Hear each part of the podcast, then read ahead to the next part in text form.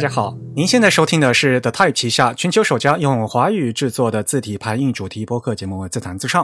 我们的字是文字的字，关于文字的畅谈而不是弹唱。我们的口号是用听觉方式扯视觉艺术。如果您可以脑洞打开，我们的目的就达到了。我是你们主播文川西畔东营居 Eric，我是主播黄浦江边清蒸鱼钱真鱼。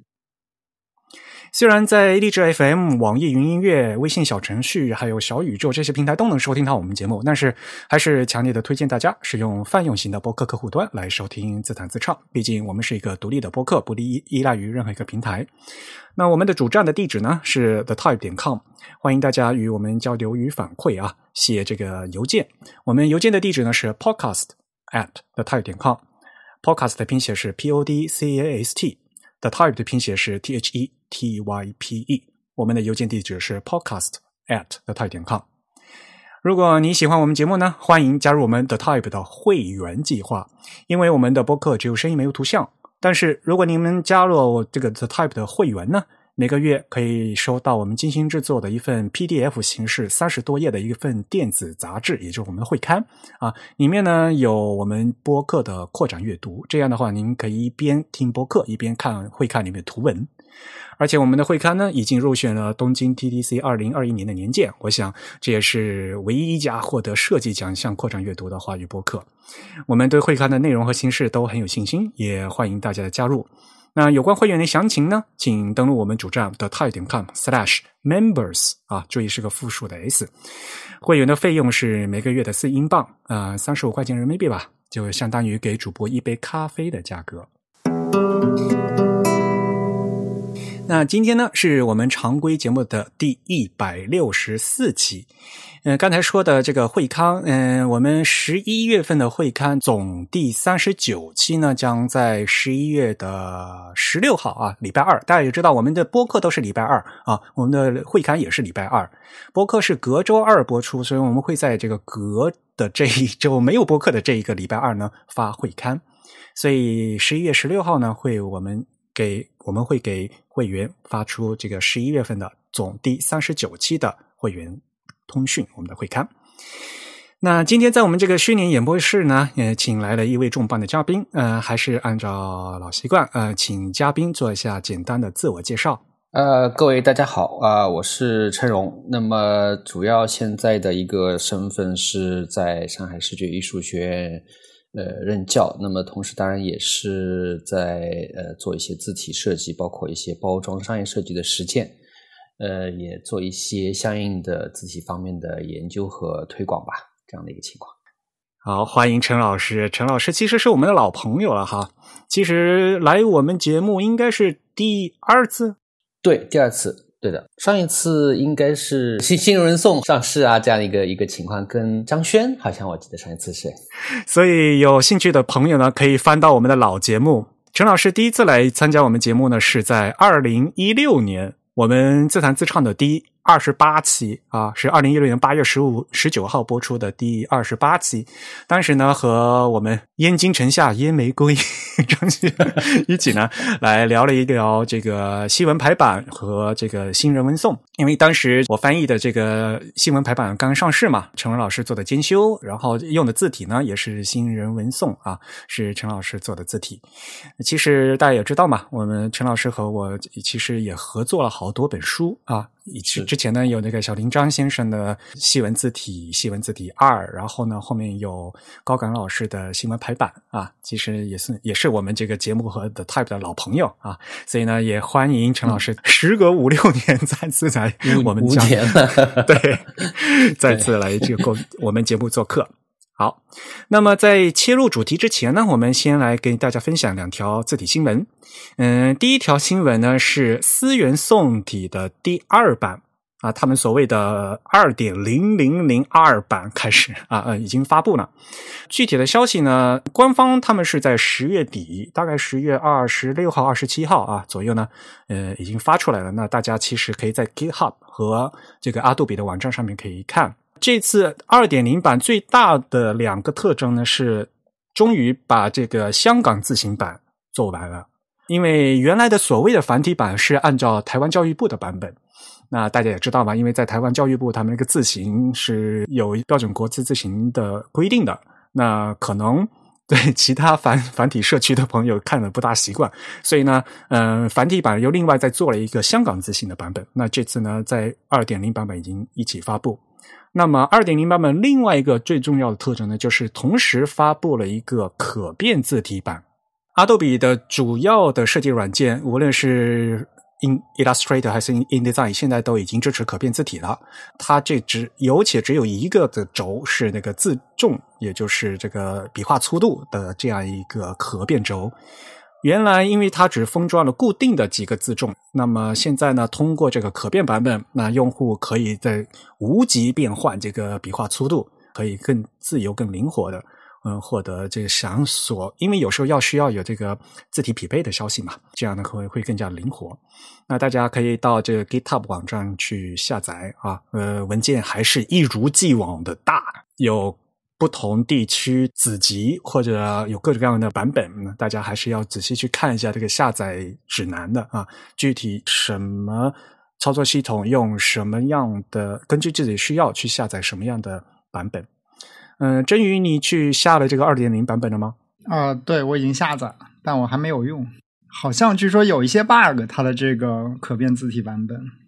我原来一直都是下那个 Super OTC 的那个版本吧，就是所有的那个字形都有的嘛。嗯嗯。而且你即使下了这个可变字嗯可变字形的版本的话，你原来那也不能删，就是因为我原来有些有些东有些东西是用那个原来的老版本做的嘛。你换了字形以后，到时候那个版本会冲突，那个排版会崩掉，所以呢啊还有点麻烦，到时候还得仔细看一下。这次的话，我觉得这次的发布让我感受最深的就是，我觉得社区特别的活跃，因为。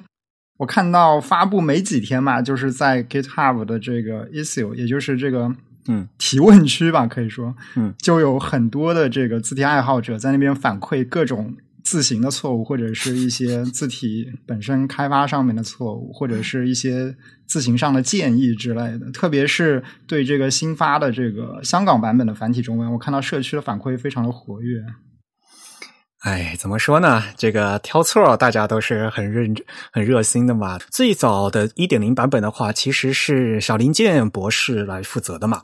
那。大家也知道，现在小林健博士已经辞职了，也不在阿杜比公司了。现在呢，就已经换成另外一位 Zack 来负责这个事情嘛。那所以有些东西呢，就是就和原来的那个设置不大一样，然后有些是错的。那那那反正大家呃提出意见，那就直接改掉就完了嘛。那也希望大家直接到这个 GitHub 的 issue 去提意见就可以了。嗯，这是思源宋体的事情。嗯。其实思源黑体的可变版本早就已经发布了啊，大家可以先一起下去下来去一起对照着看。但是呢，还是那句话，大家都去看那个什么字字形会关注的比较多一点。但是我个人还是非常推荐，就整个思源它在字体工程上面的一些呃巨大的特征啊，包括它在 CMap 上这些根据不同的地区风格的这个对应啊，以及。它的各种 OpenType 排版特性啊，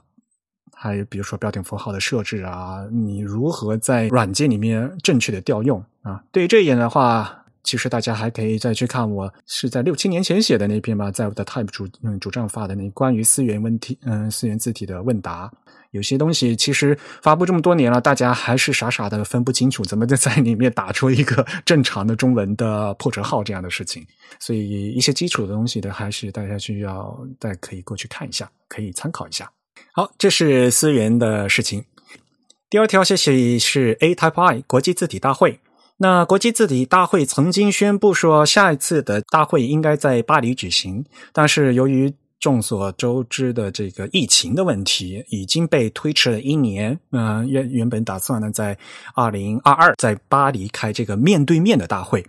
可是是嗯大家也知道，是因为现在目嗯疫情有所反复，因此呢，A Type I 前段时间又发了一个新的消息，很遗憾的把这个巴黎大会再次向后推迟，目前呢可能推迟到的是二零二三年的。五月份才会有这样面对面的大会。那在在之前的话，像今年的话，十二月份呢，还是有这个线上大会，还是有的。这个大家不用遗憾啊，呃，肯定是会做的。但是无论是这个 A Type I 还是其他的这个字体社区，大家都认为面对面的实际见面交流也是非常关键的。所以呢，呃，A Type I 一直啊在保持这个线上，呃，对这个举行活动进行更新，但是呢。永远也不会取消这个面对面的实际的大会，因为实际上和这个大家见面交流是一个非常重要的一个事情。所以想起来，这个如果二零二三年的这个五月份才能进行这个面对面的实际的大会，这样想过来的话，A Type I 的实际对面见面大会已经隔了非常长的时间，因为上一次。这个见面的大会是在二零一九年，是吧？是二零一九年的东京大会。没想到那个是最后一次。本来大家都讲说啊，我们都 我们在巴黎见了，结果这个就一突然疫情爆发了，就大家就见不着了。其实二零一九年，陈龙老师也来东京了，是吧？对对对对对，是的，是的，呃，正好我觉得各种各种时机都特别好，就是所以，呃，其实我 A Type 我没有前以前没有参加过，香港那次也没有参加，其他的各各个欧洲啊，还有一些地方都没有参加。那日本本身是因为跟我有很多渊源嘛，在日本待了很久，在八快八年时间的东京。那又是字体的一个大会，在东京，所以这真是一个很好的一个机会。所以一九十月好像啊，我记得是一九年十月秋天。对，所以你那呃演讲你从头听到尾的吗？累死了。呃，基本上对对对，但是因为他场子这奔来奔去嘛，就是 其实就是你总能听的这个就漏了那个，就是这样子。就是基本上全程我都是好，我印象里都是在，然后也。也借这个机会，其实见了一些老朋友，也见了一些新朋友当中的穿插的，呃，就是包括就是呃，今天可能要谈到的这这本书，就是文字部的那个编辑，也借机会去拜访了他，到他的呃这个所在的公司，呃，他他好像不是专职的啊，我我我具体没有特别细问，但我应该觉得他不是专职的，就是那个 graphic 那个那个编辑社啊出出版社去那边拜访了一次他。是，然后其中因为这这这本我最最近出这本书里面很多设计师都直接也参加了那次大会，对，所以有很很很荣幸，有些机会就直接见到了他们的本人。对，好了，那说到这里，可能大家已经听出来了，我们这次的主题呢是文字部啊，因为陈老师最近呢翻译了这本书，呃，那我们先下面呢就切入这一期的主题。其实刚刚陈老师已经 简单的为我们引出了，就是当时去到了日本，哎，所以这本书的翻译契机是你去参加 A Type 的时候，正好遇到了这样一个合适的时机吗？不是，其实是 A Type 的时候是已经翻译完了，呃，但是设计没有出来啊。哎，我看你你在序言里面写，好像差不多也是一九年的时候，是吧？对对，一九年的，我印象里是一九年初。应该是一月份，是那个呃，现在汉仪的，就是呃，设计这个这个资深设计总监，就是朱志伟老师打了个电话给我，他说有个编辑要出本书啊，想翻一本书，不知道你有没有兴趣，或者你有没有谁推荐？那我说好呀好呀，那我我了解一下什么情况。那呃，这个这个编辑其实以前也见过，就是呃，东方呃这个人民东方出版社的赵爱华编辑。后来就说：“我说你出什么书啊？那本书他说文字部。那这本书其实呢，就是我知道，呃，但是呢，就是手头其实当时没有买这本书。各种各样，有的时候去出差东京，呃，看到很多书也不敢全都买，因为太重。有的时候对这本书没买，那他赶快就寄了本样本给我。一看，哎，这个书好。那我说行吧，我说要不就自己来吧。以前。刚才其实 Eric 也讲到，我我跟 Eric 合作，我们一起引进呃三本书，对吧？就是西文字体、西文字体二和西文排版。那那三本书都是就是 Eric 来担当来完成的，呃，这个这个基础。那其其实我自己本身也不是什么语言专业，也不是那自己只是一个设计师出身，还还好，就是稍微有点点小自信，就是我在就是。留日的设计师里，我算是日语还不错的，这个 稍微自夸一下。那我觉得这个再加上前面有有有 Eric 的这个基础打底啊，我就说就是没有那三本书的经验，我是不敢上来就去翻这些书。呃，所以我觉得可以挑战一下吧，就是看看我能不能自己来完成一下这本书。那所以这本书这样前前后后当中也断断续续，因为各种各样事情，所以差不多也就大半年。到十月份去参加的时候是初稿翻译正好出来的时候，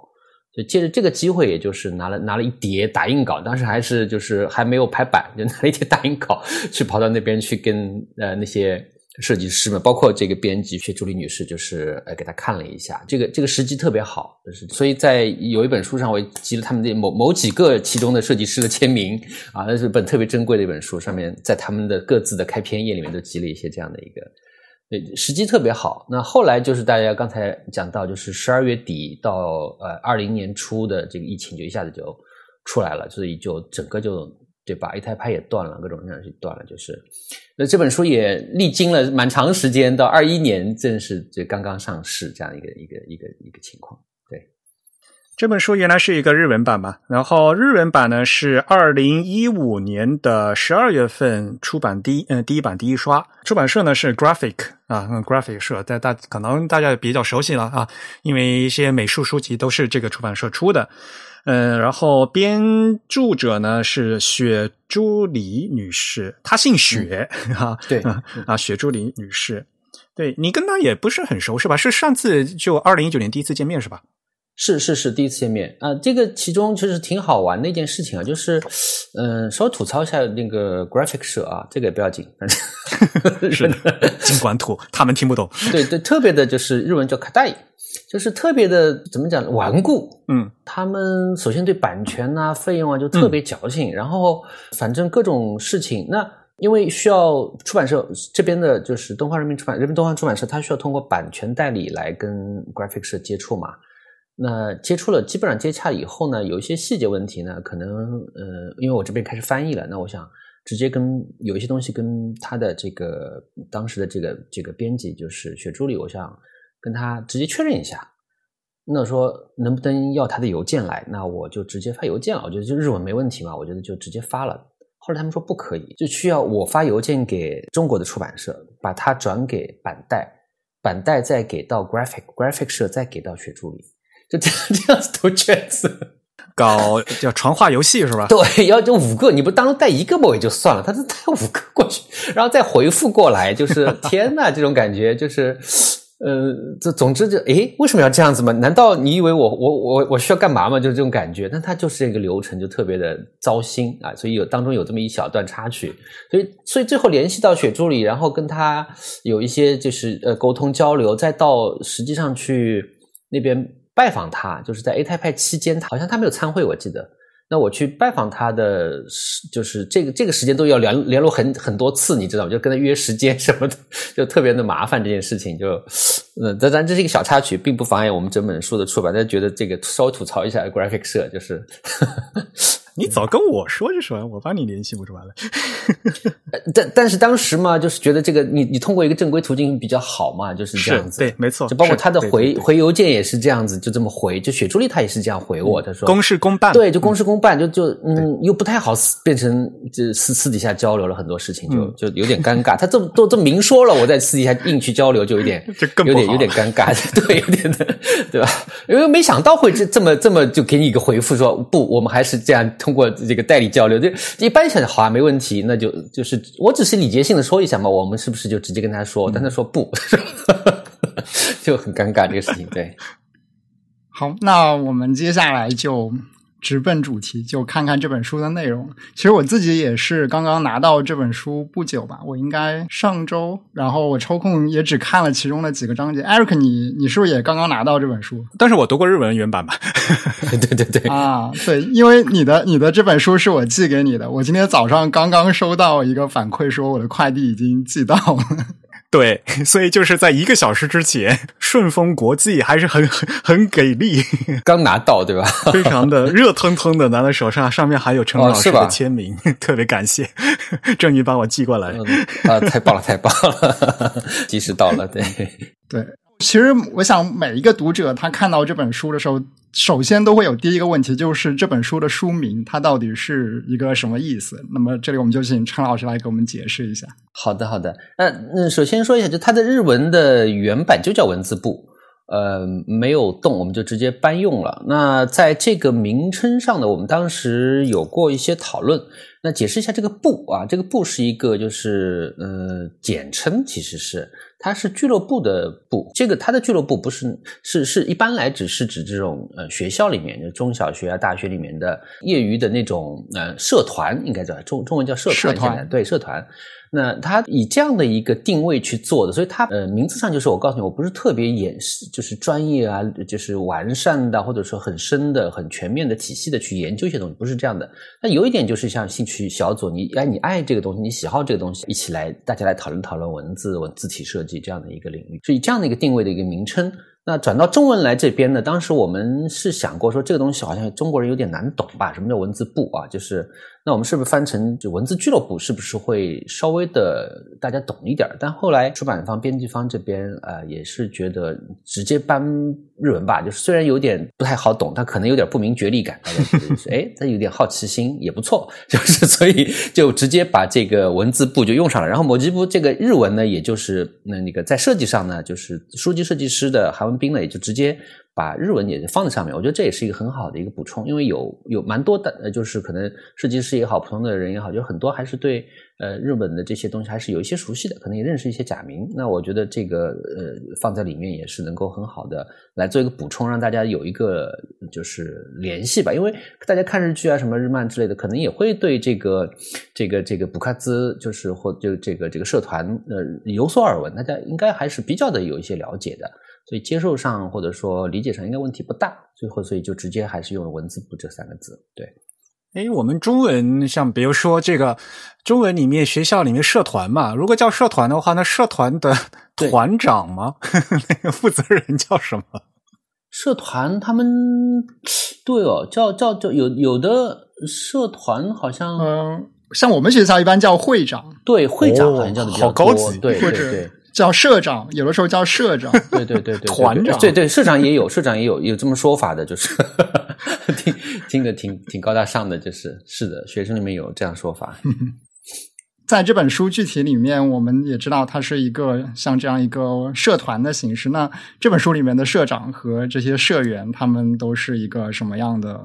人员构成？据我了解，就是他是其实雪朱里在《Designer Hitachi》就是设计的抽屉这本杂志开始的这个一个连载，从一零年开始的，就是一个连载。它的这个连载的这个呃初衷呢，应该就是希望就是不是这么专业的人来听一听，或者说不用这么的严肃的去看待字体设计这件事情，这样的一个角度来来做的一个连载。所以它是设定就是每一期里面呢会是一次的呃。这个社团活动这种感觉，那其中会请一个主主要的这个，就是像部长也好、社长也好这样的一个人。那大部分都是很知名的字体设计师，但是他的社员或者说这个部员呢，那基本上就是呃呃，就是可能在读者里面招募啊，或者说有些熟悉的设计师来参与。我们也可以看到，就是实际上参与的这些或者他选的这些人里面，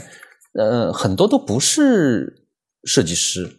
啊，甚至于他不是设计专业的，跟人没关系。啊，有一些我看书店的店员，有些人啊，有些人做网页设计的，那还有一些可能就是研究文科的学生，呃，都有，就是各奇奇怪各种各样的。当然也有很资深的设计，但比较少数一些，多数是不这么专业的人。所以他是一个，嗯，就是以比较就是非专业的角度来看待东西，所以他讲的东西相对比较的就是平易近人一点，包括他的语句也是口语化的，因为他整个是一个。呃，活动就是这个社团活动的一个记录的一个形式，这点是比较就是和一般的可能字体书籍很体系的来陈述一些东西不太一样的。那里面呢又有刚才讲的，就是十四次的部活动，等于说是那呃每一篇的篇幅也不算太长，那读起来呢也比较的轻松一点，你可以有节奏的每一次读一一篇，每次一篇这样子，不会太累啊。所以这本书我觉得就是这点还是挺挺吸引人的。对，那所以我们可以理解说这本书它。整个书的结构，它的这个分章节啊，都是以每一次的这个社团活动来为核心组织的，对吧？对的，所以它互相之间嗯没有什么特别的联动，就是一次的呃社团活动就等于一次的一篇一个一个一个章节一篇这样的一个形式在。然后它也是精心挑选了一些组合，那有一些是很著名的设计师，有一些是呃字体公司，它是以集体的形式出现。有一些可能是一些研究小组，有一些就是不太一样的字体设计师吧，就不不是字库字体的设计师啊，就是以不同的一些角度来看待一些东西，就比较有意思。对，对我自己看了前面几张，我发现里面好像有一些社员是非常大牌的设计师啊。哎，对对对对对对，有一些有一些特别有意思嘛，因为这本书是二零一五年的嘛，就当年像比如说去采访那个小种老爷爷。小种昌彦先生的那一次的啊学是是是员里面，比如说有那个小镇优弥啊，小珍先生，当时他还是个大学生，还是在学习。但是小珍现在他已经是专业的字体设计师，他当时是进入了哦 Type Bank，、然后 Type Bank 被森泽收购了，所以他现在就是森嗯森泽公司的专业字体设计师了。对，就是可以看到他们这些成长的经历，然后我们会看哇，这个当时这个照片好年轻，就大家都好小。对，但是当时他的介绍，我现在看就是就写大学生，对吧？然后他去年开始在文字熟学习字体制作。那文字书就是呃，这个这个呃，鸟海修先生的主持的一个学习班，对吧？可以这样去去理解这件事情。对，那陈老师，你有没有特别想向我们推荐的，比如说其中的某一个篇章，或者说某一位部长，又或者是某一位部员？其实啊因为在这个书里面，其实部员他也是参与到这个对话讨论当中的，对吧？从篇章来讲的话呢，就当然都是非常非常各有特点啊。那我这边个人呢，我觉得是想推荐是第一位呢，鸟海修先生是肯定要请大家着重一读的。那他从这里面的资历来讲，包括实践作品来讲，那都是现在应该是日本的顶流 啊，现用现在的流行的话叫顶流。那还有一位呢，就是特别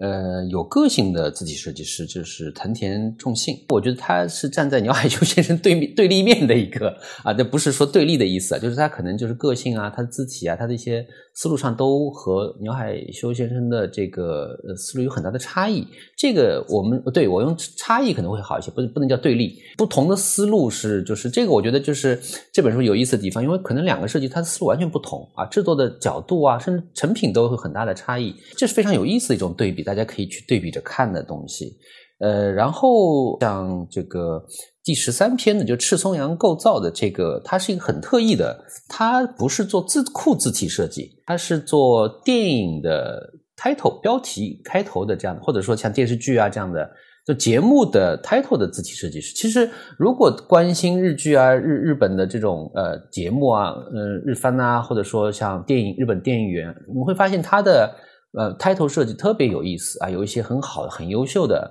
很有趣的这样一些设计。就是那他作为这样的一个呃呃角色来来做一个开始了这次的部活动，我觉得说老实话，我是第一次知道这个人，也是第一次这么去幕后去了解。以前也觉得哎有些。电视剧设的真不错，有些东西。那我哦，原来还的确是有这样的一个设计的领域，或者说非常窄，但是很有意思，也推荐大家一读。最后其实呢，有有两篇不是部活动的东西，那是绝对希望大家任何人都要仔仔细细要去看的。一篇就是他的 special report，就是特殊特别报告，是关于机械雕刻用的标准字体。啊，这个不是别的社团活动，或者说哪个字体设计师，就是这本书的编辑雪珠里自己的一个调研的一个报告，非常之详尽详细，而且挖掘的很透很深。虽然他写的不是这么的，就是呃学就是论文集，但是它的内容，它的深度来讲，绝对是一篇论文级的，就是内容啊，非常非常值得大家就是想做点学术研究的人都可以仔细去看的。那最后还有就是一个座谈会，这个座谈会是日本的，就是好多杂志都会用的啊，他们会用什么顶谈啊、三人谈、双人谈的这种方式很多。那这次是五个设计师，他们邀请了就小宫山博史、藤田重信、鸟海修、小林章祖、富江胜，就这也是不同的角度吧，对吧？前面有三个是字体，呃，第一位可能像更更像字体研究家，那藤田重信和鸟海修就是字体设计师。呃呃，主要是日文的。那小林章是西文字体设计师，祖父江胜是很有名，大家都知道，就是书籍设计师。这样的呃五位就是大佬啊，聚集在一起来聊那些啊，这个名字叫“谈谈字体设计的这些和那些”，这个就很有意思，很好玩。就是虽然是这种 talk show 的这种 感觉，但是你真的能里面看到很多东西。这些东西可能就日常如果叫这些设计师你来写篇什么东西，他可能也也不会想去写。但是有这样的一个这个谈的机会就呃，反而就是包括有一些呃编辑的引导啊，或者说呃互相的碰撞啊，这个都特别特别的有意思了。就是这个最后的两篇是一定是推荐大家一定要好好读的，对。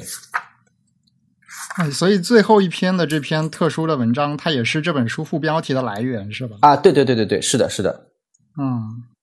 ，Eric，你看过日文版，你有什么特别想给我们听众推荐的吗？或者你印象特别深的？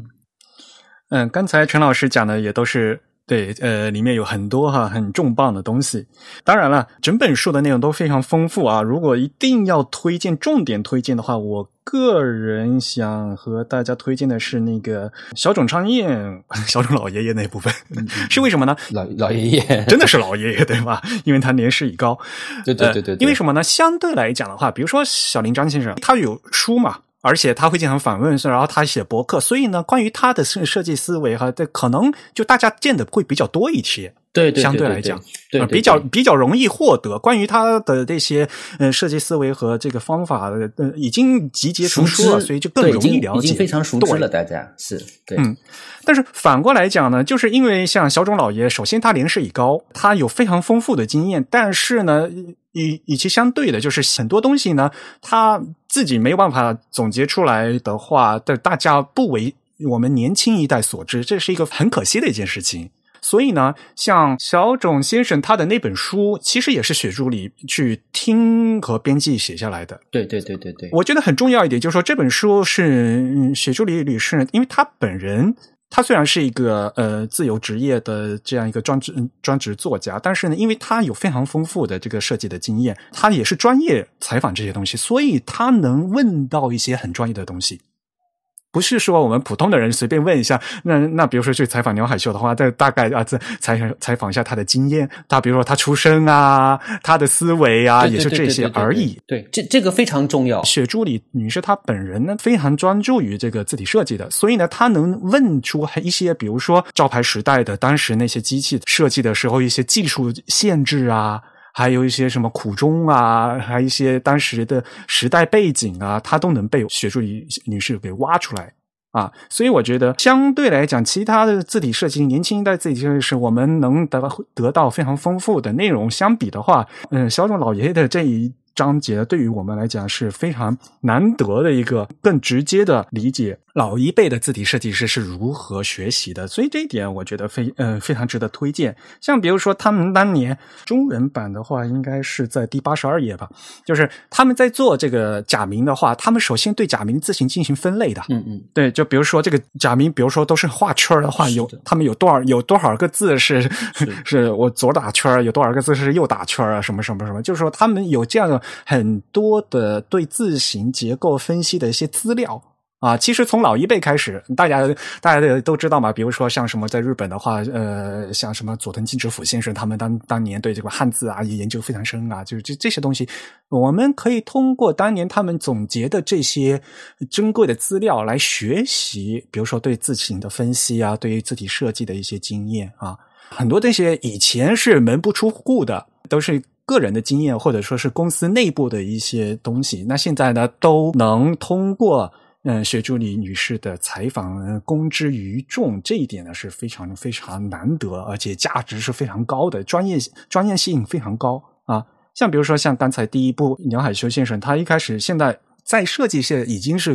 那众人皆知的一个事情。比如说呃，在自由工坊他们开始做字的时候，是有首先的种字十二字。就从这十二个字开始做的这个事情，其实当年每个公司都有的。写研有写研的十二个字，呃，森泽有森泽的十十二个字。所以呢，呃，梁海说的十二个字只是他自由工坊的十二个字。然后像比如说我们嗯中文啊方正也有方正的十二个字啊。所以呢，从这个不同的十二个字，他选十二个字，然后这十二个字的理由是什么？然后通过这十二字能看出什么东西？这里面隐藏了非常多的。这个实际字体设计里面的一些 know how 啊，know how 对吧？诀窍是吧？有这些东西。当然，其他的篇章也非常非常重要，非常有意思。但是我非常推荐重点让大家看一下小仲老爷爷的那一篇。其他的话，像比如说，我个人嗯看了感同身受比较多的，可能是那个西冢良子和服部正贵，就因为我本人参与了这个思源。就无论是四元黑，四元黑做了三年，四元松做了三年，所以呢，就是我跟他们实际就参与这个团队里面去，然后跟他们一起在讨论设计，所以呢，我。个人看他们这一篇的时候，就有非常非常深的一个体会，所以就是有个人感情在里面是这一章。因为因为你自己也参与其中，对吧？就是这个这个，并并不是一个读者，你其实也在这个项目里边。对，所以呢，有一点点私货在是这一篇。对对，这个还是很重要。对，嗯。然后最后呢，就是这个文字座谈会了啊。文字座谈会它这个非常有意思的一点，就是不仅有设计字呃字体设计师啊，都是大家。然后呢，还有用字的祖父江先生，大家也知道嘛。祖父江先生呢，他是一个非常很好玩的天马行空的一个人嘛。对对对对对对对。所以呢，我当时觉得很搞笑的一点，就是那个他谈到那个日文 Windows 默认字体的 MS 明朝的的那一段，然后呢。因为大家都其实不好直接批评 微软做的不好嘛，但是呢，拐弯抹角的，就是人你看 MS 明朝和这这原，因为它有那个原稿嘛，原来的字稿是本明朝嘛，对吧？你看本明朝都都都弄得很好，为什么微软做的这个样子？还有像那个什么祖父江先生看中文的字体里面附带的假名，对祖父江先生他会觉得很有意思。其实那个假名位，像那个什么奥促音那个小假名那个位置其实是错的嘛，嗯，应该靠下靠右，但是中文字体很多都是做错的，就直接放在字身字框正中间，这这样一个错误的设置，对于日本的这个像祖父江先生这样一个平天马行空的平面设施。在他的眼里，反而会觉得可能挺好玩，对吧？他可能是一个崭新的视觉呈现，很有意思。对，所以 对于我们来讲的话，因为我们是外国人，我们是对吧？就尽量的应该按照日文习惯。老外对他们来讲，对要按习惯走。在正文的话，也怎么读这样舒服。但是在平面设计而要出彩，然后要打破规则的。平面设计师的眼里嘛，反而会觉得这种 不符合排版习惯的东西，让在他眼里看起来会觉得很有意思。就是这个大家的角度是的，是的啊，原来字体设计师的角度和平面设计师的角度的确是完全不一样的。是是是是是，这这个其实真的是非常重要的一件事情，因为我我在中国的这些领域啊，这个圈子里面，有的时候也经常在说这事儿，就是我们的字体设计师有多少人知道用字的那块的情况。他怎么用的？他们期待什么？或者说这块真的不太了解，真的不太了解。就是当然，另一方面啊，就是中国的数据设计师啊，这个这边也要稍微吐槽一下。我觉得中国设计师 对对对最经典的这个 Eric 肯定也是有深有感触，也吐槽过很多次啊。应该就是对最经典中文的排版的基础真的掌握了多少？这又是另一说了。当然，就两边好像都有点都没靠上的感觉，所以就是互相之间都还。处于游离状态，就是大家都还没扎扎实实的有一个基础在，包括字体设计这块儿，就是你你真的我们从比如说呃呃从民国时期的一些字体，或者说从照牌，从老一辈的一些里面，我们有没有这个延续过来？在然后在中国的数据设计进进入到电子的这个这个时代以后，我们在这个排版的细节上，typography 的这种基础上面有没有很好的做一个延续的研究，或者说是应用？两边其实都没有，然后在都没有的状态下，又还都交流不够，就导致现在状态其实真的是有很多问题，就是字体设计上的问题，然后应用上的问题都有。那这点上也是，就是我深有感触。这本书啊，就是你会发现，呃，刚才其实艾瑞克也提到了，就是你看小小种先生他这个他其实。经历非常丰富啊，从美人新闻开始，各种各样的，然后他到过森泽，又又在 Adobe 这边，然后呃推出了就是呃小种明黑体和小种呃明朝，嗯呃，然后西种良子呃也是 Adobe 的团队，就曾经也是就做这个字体，然后通过他们的这些努力，包括那个服部正贵先生，他是嗯呃呃这个以前我对他也不是没有特别去了解，后来在就是一九年的 A Type 派我知道他。它的这个这个软件系统方面的贡献，甚至技术上的贡献是非常大的。就刚才 Eric 说的，就是其实它更在于说，我们去批评这个字形的问题，这个字文，这其实都还是小问题，这要改改就改掉了嘛，对吧？其实不是不是说核心，核心的话，它在技术，它在跟呃整个系统的对应，包括应用，包括制作上的技术，那那其实是非常有。贡献，它是一个传承。然后这里面也可以看到，就是呃，互相之间都有一些师承关系的感觉，虽然不一定是老师的这种级别啊，就一些师承关系的感觉。那包括就是呃，铃木工啊，他也是曾经在 Adobe 工作过，然后在小种的这个麾下在。在在做过最最早的小种黑的这样的一个人物，自己又开创了自己的一台 project。那呃，然后就是小林章，呃，那他是呃也是早早很早就做字体设西文字体设计，一直在专注这块的。那后面还有个大曲都市，就等于说接上他的班了。他两个人现在都在那个 Monotype 在在工作，这个可见就是他们有一个代际的接替，然后互相之间的一个传承，这一点上还是比较清晰的，能看到一些这样的东西。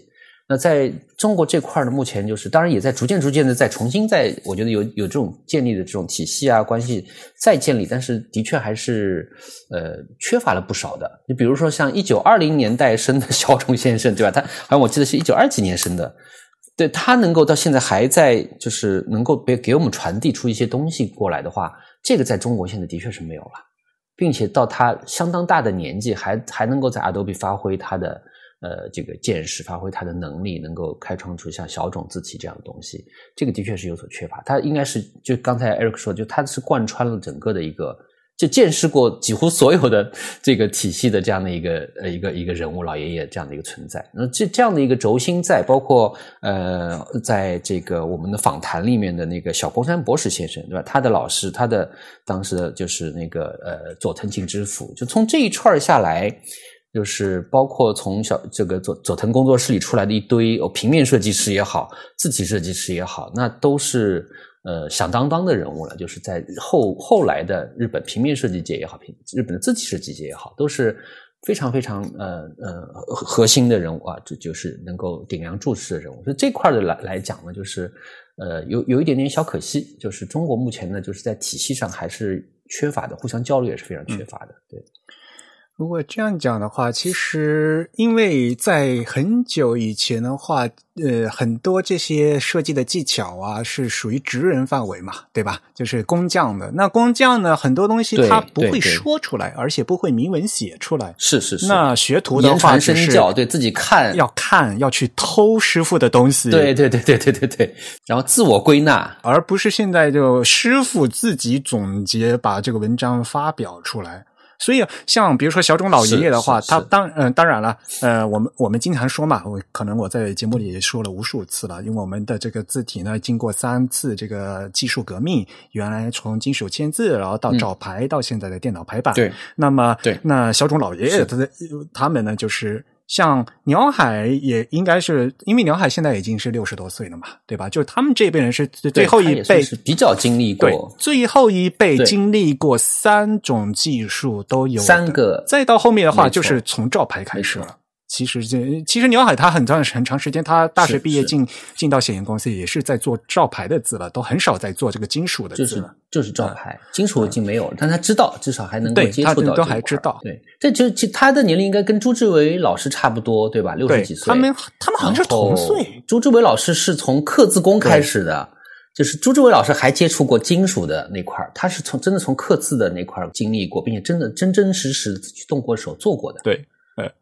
所以，像刚才说的这个所谓的技术的继承，那怎么继承呢？可能老师傅他自己会写文章吗？对吧？基本上是不太可能了。对，像在这一点的话，比如说，嗯，上海印研所，像薛学成老先生的话，他就是非常擅长总结，他就是很容易很写文章。所以我觉得当时印研所非常好一点，就是努力的向写研学习嘛，对吧？那写研时候他们会开学习会，然后呢，会让鼓励大家把。这个东西总结出来写成文章，我自己做节目的时候，我也是只发现很多东西，你以为你懂了，但是呢，你要写文章写出来，才发现，哎，你其实你理解的并不深刻。对，那是两回事情。对对对。后 来写出来才发现，原来其实你理解的并不对，然后再。继续往往深里去理解，然后去学习这个东西。是的，是的。所以写写东西是一个很嗯很重要的一个东西。那所以我也是鼓励，比如说周老师应该多写一些东西。对，当然了，对，这像这是一点。然后另外一点呢，就是说，那像小钟老先生，他可能就没有办法自己写了，那么就需要像雪珠里这样的年轻一辈的呢，又会又懂专业的人去问。研究者，对吧？就是对对对对对，老人家已经是是一个非常好的一个宝藏了，那看你会不会挖掘。那我这就是看你挖掘人是的工作。是的，这这样的人也很重要，对吧？他是等于是把把各种方面给串起来了，并且把它呈现出来，对，对吧？像这样书的形式呈现出来，嗯，像刚才您也推荐嘛，就是那个嗯，机器制作字体，这个日本的一个很老的一个 GIS 的工业标准，呃，居然能被雪珠一个人挖出来，很惊讶。啊，但当然，这它曾经在日本是一个行业标准，但因为它都已经是 GIS 了，对对对吧？对对对在日本工业标准了，但是因为现在工艺已经换掉了，已经不怎么用了，但是实际上还是有了，机器也没有了，工艺也没有了，人也没有了，所以这个东西就全部没有了。但是是能被呃雪珠里它这一个体系，它知道怎么样给它完整的去复现起来，而且当时需要什么东西。对对对对对啊对对，所以这种专业的挖掘能力也很重要。所以呢，像雪珠里其实是我学习的一个目标，因为大家也知道我们的 Type 也也在做一些研究，但是你研究要以什么样的方法去研究什么东西，研究的方法很重要。所以我觉得这些的话，就是雪珠里他们是的这一对这写的这些文章呢，嗯，很值得我们学习。不仅是他们内容学的学习，而他的挖掘的方法和这个这个方式也非常值得我们学习。它这篇里面其实很很有意思，就是很多资料其实是非常偶然的一个要素给挖出来的。但当然自己他不会不会把这些来来回回有很多次的这种东西事无巨细写出来，不至于。但是你可以猜到，它是一个放，它是在放一个砂糖的盒子里。藏着一些东西，然后放在那个组合，就是那个协会里面，对吧？就工 工业雕刻协会的这个事务所里，藏在某个柜子角落上，被他瞟着一眼，然后拿下看看吧之类的，打开一看，哇，宝藏在里面。你说巧合也是，但是如果你没有这种，就是怎么讲，日本叫内巴利自由乙，对吧？就是你没有这种嗯执着的，就是一定一定去 反反复复去做这些事情的这种精神，可能很难。就挖到那个东西，那而且被采访者就是呃原先他们也不是要去研究这些东西，你来找他就是多他很多事儿，他可能也觉得哎很烦，或者说他他不愿意公开，或者说各种各样就是不能特别的完美来协助你做这件事情，因为他要投入大量精力。但是有你的这种精神去感动他，他他就会来呃逐渐逐渐的会他会挖掘出一些东西。这个东西就是刚才讲，就是如果没有他的挖就是挖掘，就是可能大家。想不起来，不至于去关注，或者说，哎，其实我都知道，但是也没整理。你一说，你帮我，你一一不停的问啊，然后不停的说，就哎，逐渐逐渐，哎，一起来串起来很多事情。就这点上呢，还是其实就是刚才也讲的，就上海应研所这块儿，其实真的还应该好好的挖一挖。这个 Eric，你们加油！就是我觉得，包括像荔枝签啊，以前我们其实也做过一些 这方面的研究。主要是让老力加油。对，上海活字他的项目，对对，我觉得就是应该真的可以可以挖点啥出来的东西。当然，就是好像现在应研所自己也在开始意识到了，就是这东西原原先像垃圾一样堆在某个库房里，或者哪些东西就哎没了，一一扔了的，真的可以挖出来一些。包括可能就是从我的角度来讲，就是从可能学校的研究机构啊这些地方，就是学术的一些团队，就是来做这些东西，的确更适合一些啊，也也也应该挖，就是因为。呃，上海的这个真的是建国以后的一个摇篮，这这个整整个应研所，现在这老一批的徐学成老先生也也去世，刚刚去世，嗯，几年前去世，就是所以也越来越少了。就刚才讲到，能够经历这些、知道这些东西越来越少，也是希望就是老李也加加油，我也 有机会加加油参与一下。呃，中国其实自己有有很多好的东西可以挖掘，可以呃为我们的就是新的一代的设计师就提供很多有意义的东西。其实要做的东西很多，然后呢，大家写论文也知道嘛。对，其实你写论文的话，这个那个开题呀、开的越小越好。是是是是是，你又回到这个事情吧，你只要研究，比如说他就他就专门找机械雕刻字体，是的就抓住这一点，然后往往深里挖，就可以挖出很多东西出来。是的，是的，是嗯的，你反而泛泛的走的话，反而就就就有时候找不到这些东西。是，嗯，然后把资料纵横的一对比出来，很多东西就是自然而然就会显示出来，这是方法论的问题。所以我说这本书其实看似闲谈啊，其实前面的那些不活动看似每一个都是闲聊感的，就是大家也没准备什么东西，然后呃，这个部长上来就是可能是闲聊两句，然后拿点资料出来，大家聊聊啊，说说说说，然后学学生提提问呐、然后学助理在当中串串呐、就看似比较轻松的，但其实内容有点深，因为它的这个引导。那更加上最后的两篇，一个 special report，这个是再加上那个对谈，其实呃，昨昨天其实那个呃，这个老厉厉之前他也说到这本书，他说他看了两篇，他觉得哎，就是特别好。他说其实是非常深入浅出的，就是深深得下去，有内容。浅你对小白也能看，不至于说他。看了几篇放弃了，就是太难了。就是说说老实话，就是像那个那个那个 counter punch 呃 counter punch 那个很难，有点难，对吧？就你没有相当前面的积累，你就就我来讲，就是我我日文版我我不上次我说看了一半儿，我觉得挺深的。有些东西真的就是你真的不是纯的研究者，对你可能来讲，那个啊，就是你很难就是长一直一直这个读完整篇，你可能间歇的去读读，间歇去读读。就是但是这本书就特别好，就是你你是一个小白，你只要是对此有兴趣的，完全可以来。就包括他请的部员也都是，呃，学生，对吧？好多学生，有些人不刚才有说书店店员的，就是也不太相干的人都有，就是大学生啊什么。有些大学生他就是大学生，可能不一定是美术大学的，甚至于那都都都比较好玩。就所以他们的角度，嗯，相对来讲还是以这种比较平易近人的角度来来这个给大家看的这个角度，我觉得这点上就是它的可读性。就就阅阅读性上就特别好，这件事我觉得也是挺推荐大家。你当当一部了解文化的这样的一本书去翻翻也行。你真的要说，哎，我对字体设计里面的一些背后东西特别想知道点啥，也能看出点些名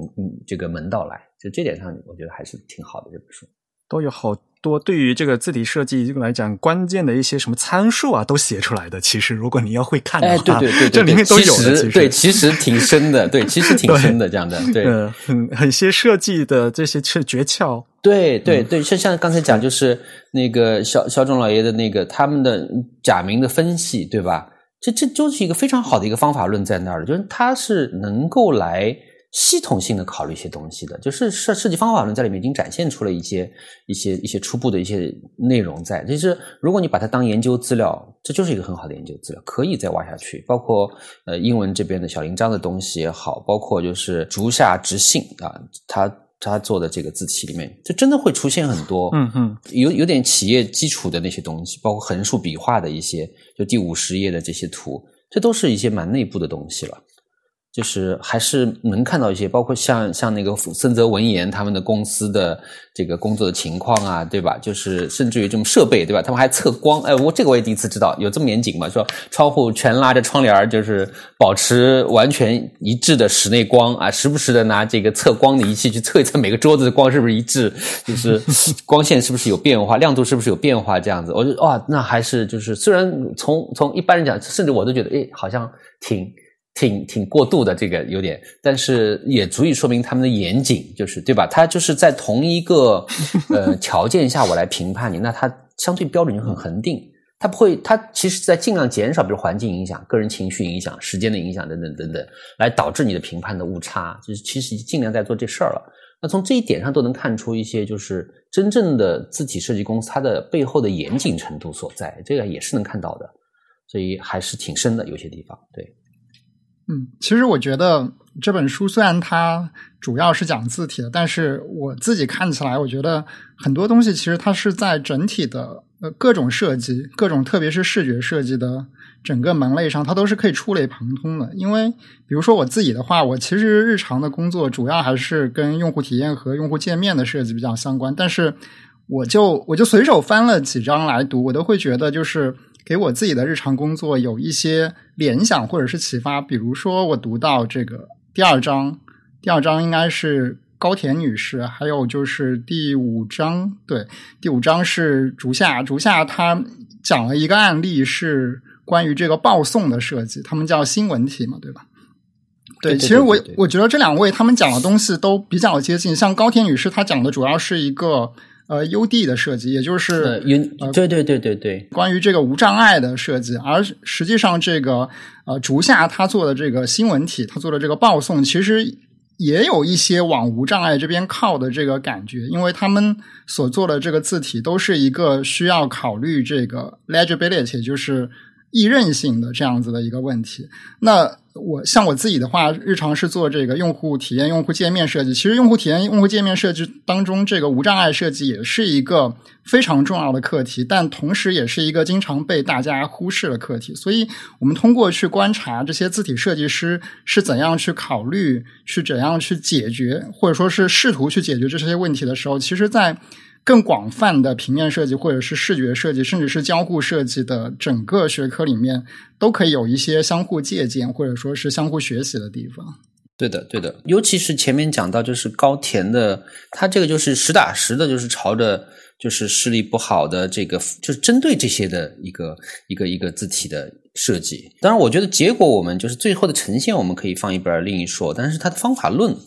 是完全是可以，就是呃，做一些参考，真的是可以，甚至可以做一项硕士博士研究的一个方法论的参考。啊，结结果当然另一说，因为 Eric 应该知道，牛海修先生对于这个是抱有怀疑态度，对吧？就是他就说这个 UD。Font 是不是真的需要这样子？就你是不是就放大就好了？就是是不是做一些什么笔画的减少就好了？就是整体的阅读的确是确确实实是由此而而产生的，就是阅读性的提高吗？还是仅仅是因为你改变了它的中宫，还改变字形或者放大了来得到的？就是它还是有一些疑问的，对吧？这个但从从学术角度，就是可能就观点上各有各的观点，但是它的方法论来讲，我觉得还是非常有借鉴的这种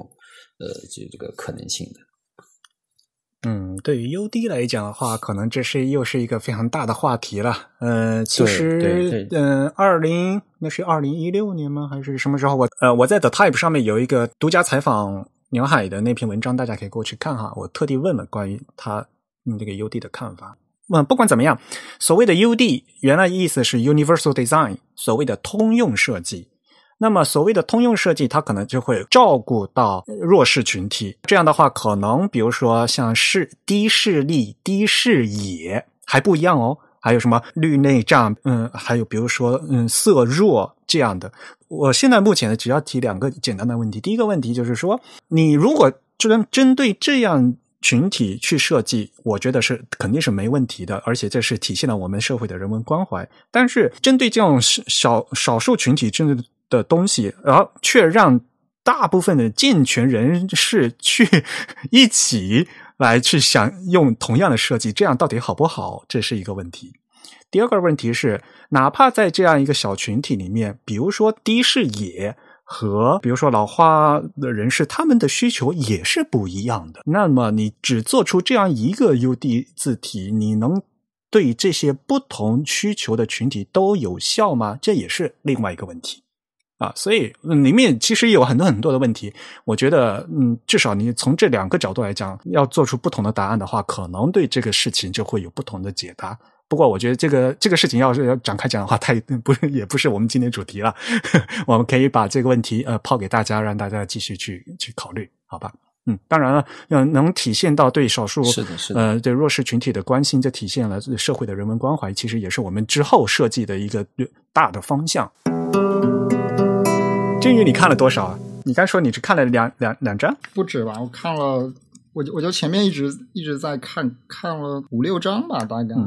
这很容易看，是吧？就是因为文，对对对，内容也很勤写，对，很容易看。而且它每一章其实都不算很长，所以你可以用一些碎片时间来看。因为也没有什么前后关系，你可以随便挑你喜欢的那一章来看。其实这本书它有一个读法吧，就是它是那种，就是你可以随便从中间打开，然后去找找一些内容来看，就可以跳着看。而且我觉得对我来说，它有一个比较好的地方，就是你跳着看，你总是能得到一些启发。你或许，特别是如果说你是一位设计师，或者说你是特别是视觉设计相关的设计师的话，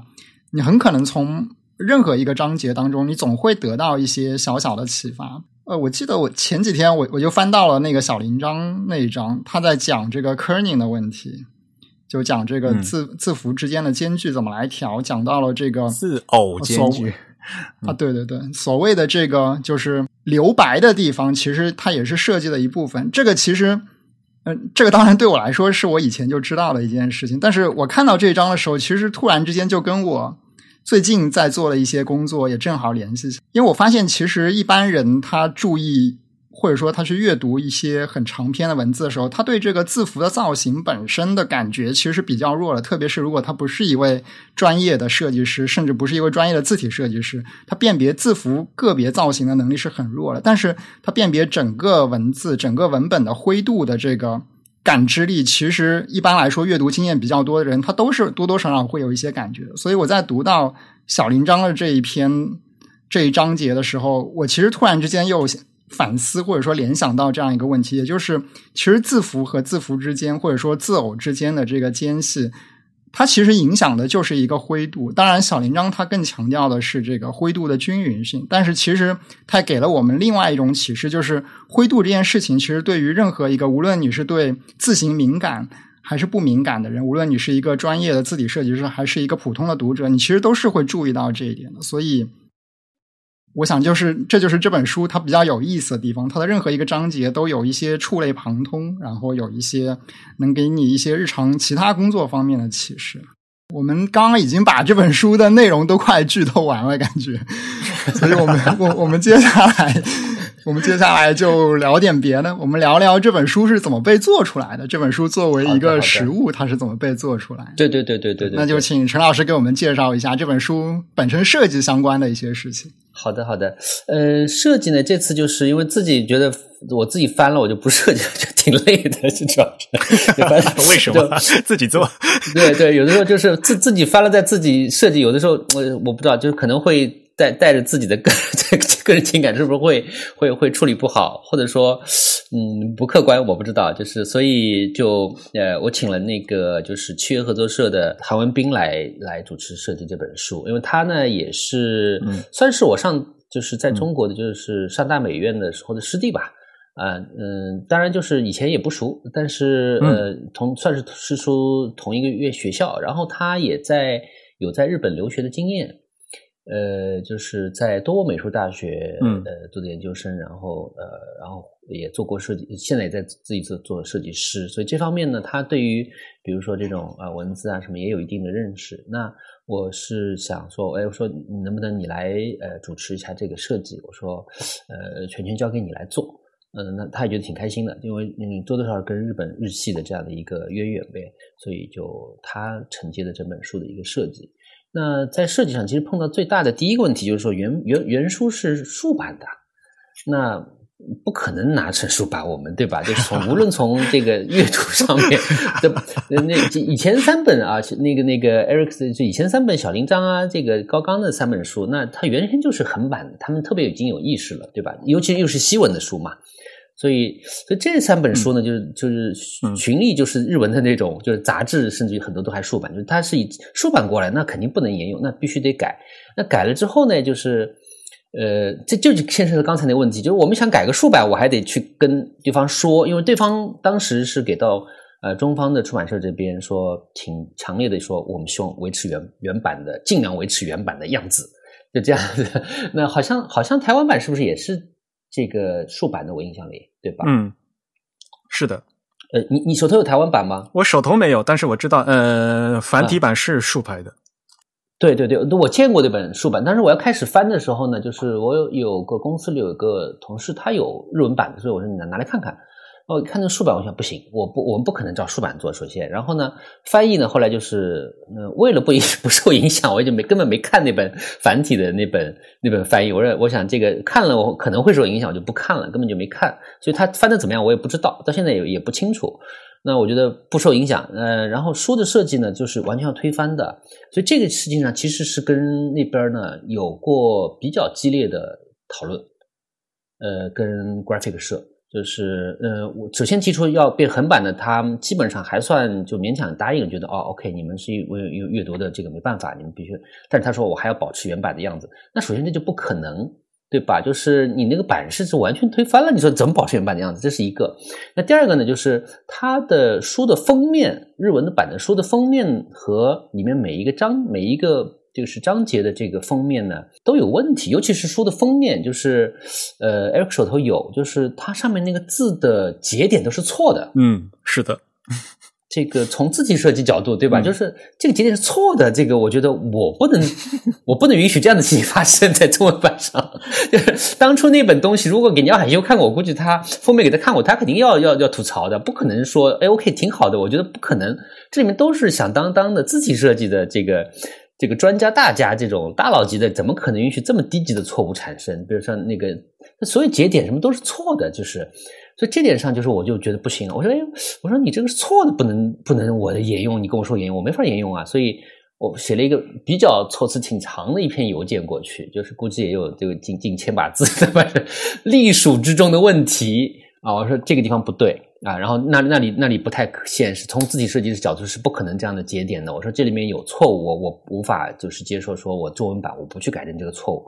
来来就直接引用你的一些图形啊，说我我肯定不行。对，所以这点上呢，就是好歹就是我是非常清楚的，就是把他的问题全部指出来了。那他们肯定也也不至于这么傻哦。OK，他们也也认可了，就非常艰难的说行吧，就是你你们就是呃按自己的想法去，只要这品质能够保证，等等等等，就是。所以最后的结果来看，这个封面呃内文就是跟日文版是完全不同的，嗯，包括就是呃排版的内页的一些排版上的空间的布局，我们适当的留了一些空，因为原书我觉得还是可能延续了杂志的那种感觉，我也没看它原原杂志什么样，我也没见过啊，Hikdashi 那个，所以但但是很很明显能感到它是嗯杂志的排排版方式就密密当当满满当当是不留空的。那那从阅读心态来讲，就是韩文斌觉得，就是我好像没必要这样做嘛，就是对吧？就是我们又不是延续你这本杂志的什么东西，我不需要。我希望就是中国的读者能够很清楚的、很舒服的能够读完这本书，呃，不需要说我们设计的逼格很高，留大量的空白，但是适当的一些空白，适当的一些布局的调整，我觉得能提高大家阅读这本书的这种舒适感的话，就是一件很好的事儿。所以从这个角度来讲，就是其实跟原版有极大的。差异，及非常非常大的差异。这本书无论从封面还是那个内文，那封面当时也设计了几个版本，我们是前前后后挑挑挑选调整，呃，最终出的这本书。所以基本上我对这本书的设计，我个人还觉得挺挺舒服，就是可能并不是那种什么是可以去拿个奖啊，什么特别逼格高的那样的那种那种设计书。我们也不是朝那个方向发展的，但是我觉得作为大家一个手头的。呃，日常阅读的一本学习的轻轻松松阅读的这样一本书来讲，是一个挺好的这样的一个结果。对，然后必须要说呀，正文字体是新人文颂是吧？哎，是的，是的，是的，是的，是的，是的。这个当然就是不不不，我我没有刻意说这样做，但是嗯，韩冰他最后选了这个字体。这件事情呢，其实挺长，因为刚才讲就一九年底，其实差不多我翻译完了。那然后就是有一个校对的过程嘛，对吧？校对啊，来来回回几次，然后就交到设计的手里。那呃，有有其实先是设计起来，版式起来，他们在校对，并不是直接在我的翻译文上校对的。那这个过程呢，其实就受点疫情的影响了，呃，挺慢的这个过程。然后呃，这个出版社方呢，也也挺佛系的啊，这个编辑挺佛系，基本上不催我们稿。就是我觉得这挺幸运，就是大家大家肯定有拖延症、拖拉症的，但他基本上不催我们搞，所以也就慢慢慢慢的这个东西就是过了两年才出版，就是等于说一九年一月连接洽这件事情，然后可能三四月我开始真的翻译，差不多十月左右九十月份我翻译完，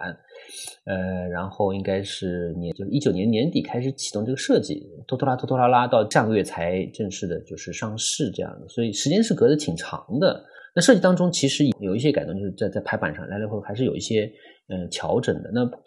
正好在这个时候呢，应该是一九年底到两千年的初，呃，因为就是跟高刚先生一个一合作了一个项目，所以呢，就是我又重新把新人文颂的英文部分给重新给整了一下，因为也正好二一年初吧，就是新人文颂的家族出来了。原先呢是只有一款，所以当时在《气温排版》这本书里，对吧？急急忙忙的，我们先用上了新文颂，当时是最早的那个版本，当时还是一个 demo 版，其实并不是一个完成的版。所以它的英文字体当时用了，也没有用它附带的，是用了另外的英文字体。那后来呢，就是张轩设计了它的英文字体，但我觉得一直觉得好像有一点点不太匹配的感觉。当时因为大家都很仓促，借着这次就是有三款自重的新文颂的上市呢，就借这个机会呢，我是把它的英文重新给设计了一下。基本上这个英文字体也都是呃基于我自己的一个理解去重新设计了一下，其中其实还是蛮获得了蛮多高刚先生的一些呃协助，也或或者说请请他呃过了个目。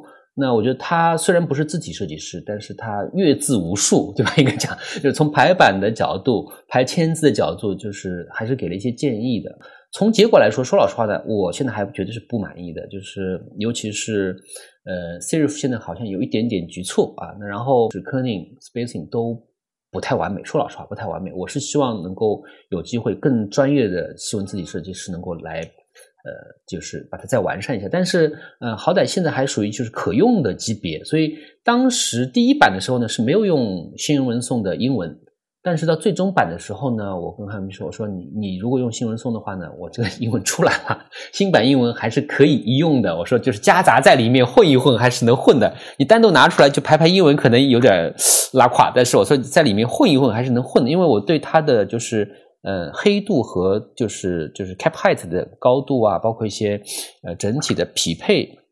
包括标点符号，就是还是比较的。”就是就着重的去做了一些这方面的调整和设计，所以我觉得还能用啊，在某些程度上，所以最终的结果来讲，他呃他选了新闻送，呃呃，当时其实玄颂应该是也是出来了的，当时我说呃如果你用的话，那这两款里面你你选一选吧，我说。呃最终他觉得哎新闻送也还可以用，那就用上了这款字体，就是这样的一个结果，对，这个在。中文中文版就没有办法嘛？其实，呃，英呃日文原版的话，它是每个部长每 每一章节分别使用了那位字体设计师所自己设计的字体来排的。这其实也是一个很 很重要的一个信息了。是，对，这是很大一个亮点。很精彩的地方，就真的是很精彩的地方。每每篇是不一样的字体，这就是很酷啊，这很酷。但这就是很遗憾，就没办法了，中文版就没办法实现。就就包括其实，在最后的那个座谈会里面也是，那座谈会当时在日文版里是一个单独的一个附录，它的它的开本这个大小都跟正文就是书的正文是不一样的，对吧？它是定在后面的。纸质也不同，它是一个一个小副册子，哎，小副册的这样的一个形式在那，而且那本是单独是由祖父江胜设计的，我那个就比较精彩了，就是对吧？那本就比较那个整本书就不一样，整本书就标准商业杂志的那种感觉，就是就呃，这这这种感觉就是那后面那个附录就特别精彩，纸质啊，而且它里面会有一些小的彩蛋，对吧？不同的地方它会把你划出来，这是什么字体，把字体名称都标出来，里面也用了很多不同的，就是这个设计师的字体在里面。就这种趣味性，哇，那个那个就特别有意思了。因为竹风祥正他本身就是一个非常棒的一个设计师，在一些这种小小趣味上面，包括细节上都很到位做的。你如果能够大家能够看看原版的话，就可以坚坚决支持大家去一读。那我们这个就做不到这一点。那呃，那韩文斌在这块呢，他是就是用了不同的颜色，用了一个黄色的，那多多少少也稍微的。有一点点这种差异感，嗯，开本还是保持了一致的，就是没有去，嗯，成本关系呗，也就没有去做到那个程度了啊。那多多少希望还是大家，包括它的整个排版上，还是跟正文有很大的差异，也是，嗯，希望能够多少继承一下那样的一个感觉吧。对我们这次中文版，呃，这个简体中文版用的纸还挺挺薄，挺好的，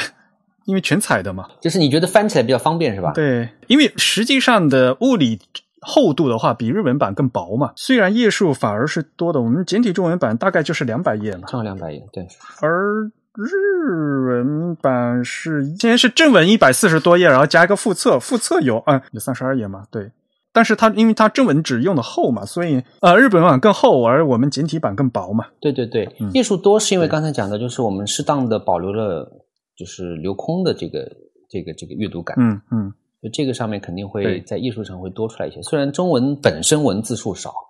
那我们在就是图片上也是有一些，就是能放大一点就放大一点了。那原先它那个杂志方式就特别小，好多小小小小的图，那我们觉得好东西挺珍贵的，干嘛不让大家看清楚呢？就是稍微的能放大的就放大一点了。对，呃，纸张呢其实是这样子，就是封面纸啊什么，我们呃包括那个书封腰封这个就是。嗯，原则上还遵循了比较就是简洁、经济、实用的这样的一个大角度，就是封面啊、纸张是当时还是，然后内页呢，其实我个人呢当时希望稍微再厚一点点，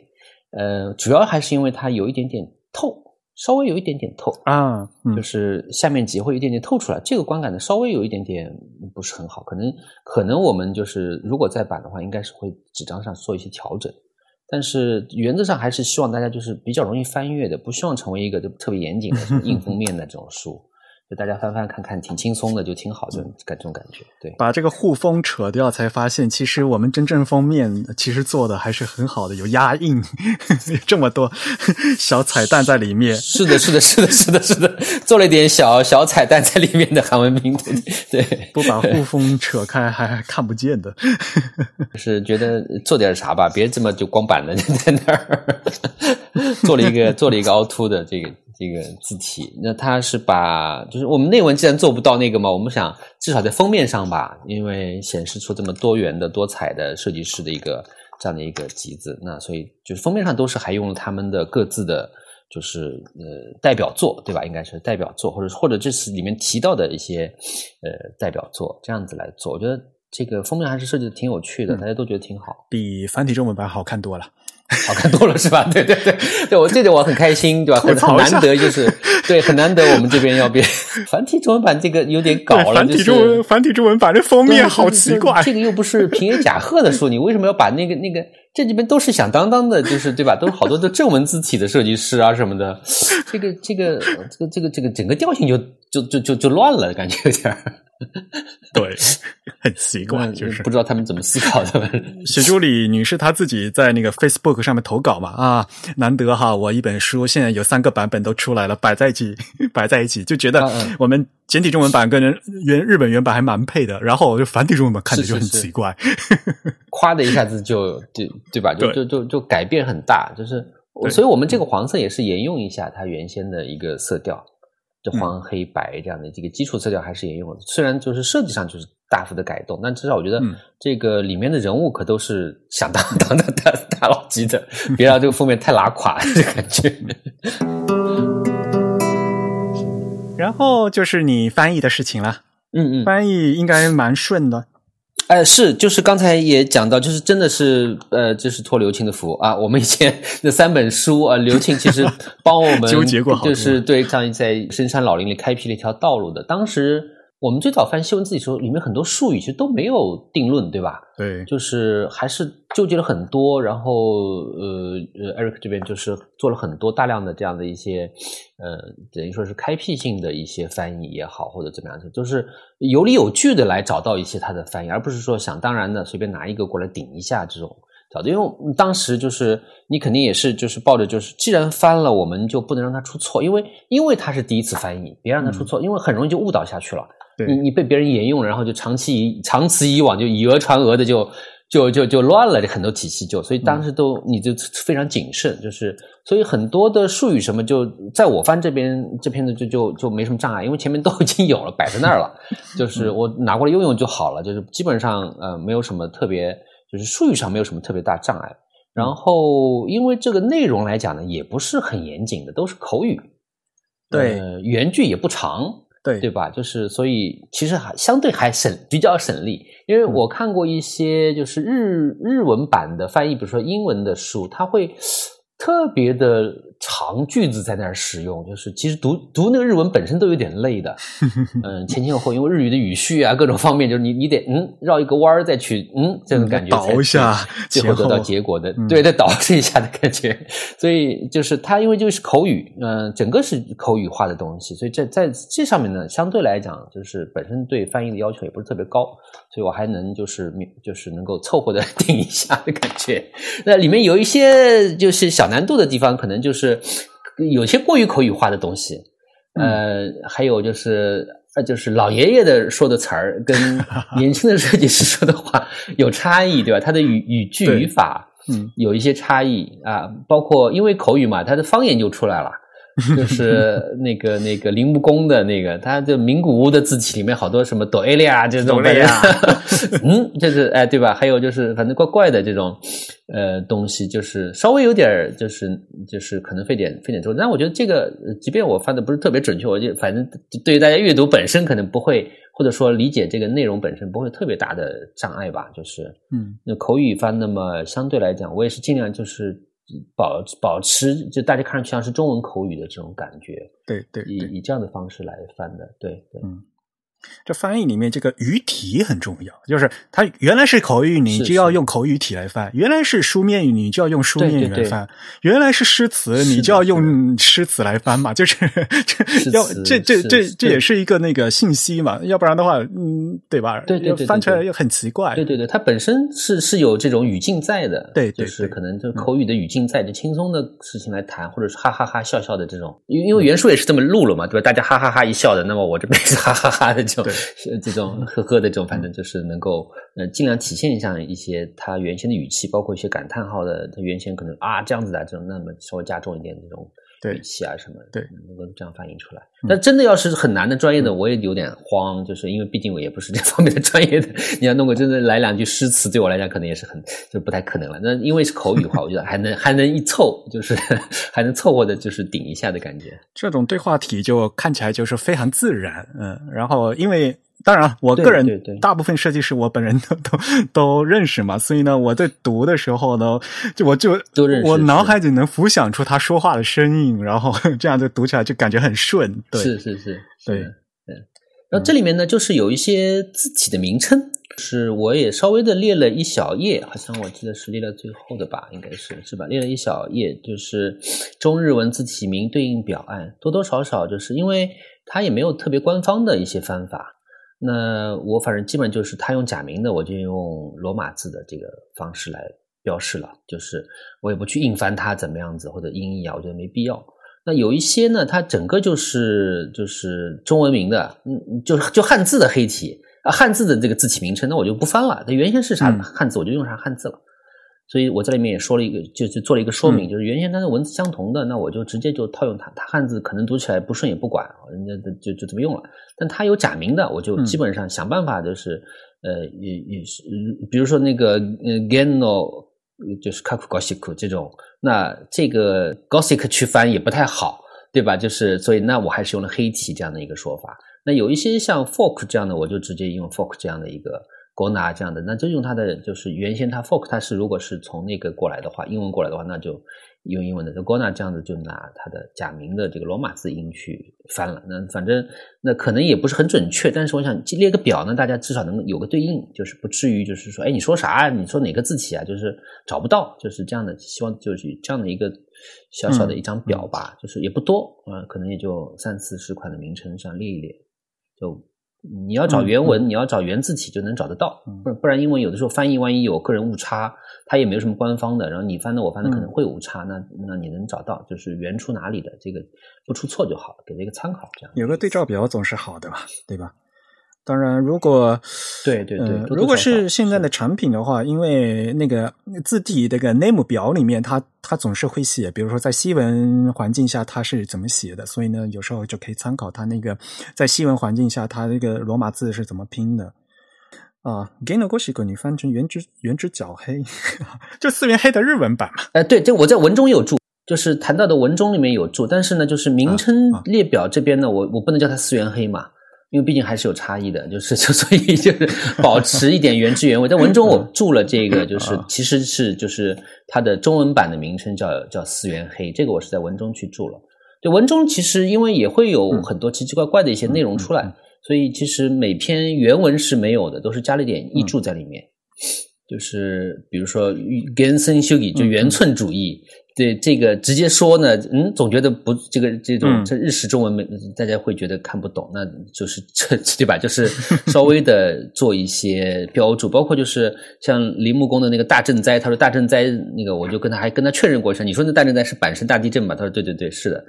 因为他们可能就是语境里面就是大震灾就啊大家懂，但在中国来讲，你说的是哪个呀？就是就这种东西多多少少是就是，但凡我觉得哎，可能中国的。呃，入门的读者，或者说，呃，就日本文化不是这么了解的读者，可能不太了解的，那我就加个译注，这样子，那多多少少，包括如果翻译上会容易引起一些误解的，或者说翻的不够准确的，我生怕有一些问题的话，那我就加个译注，这样子，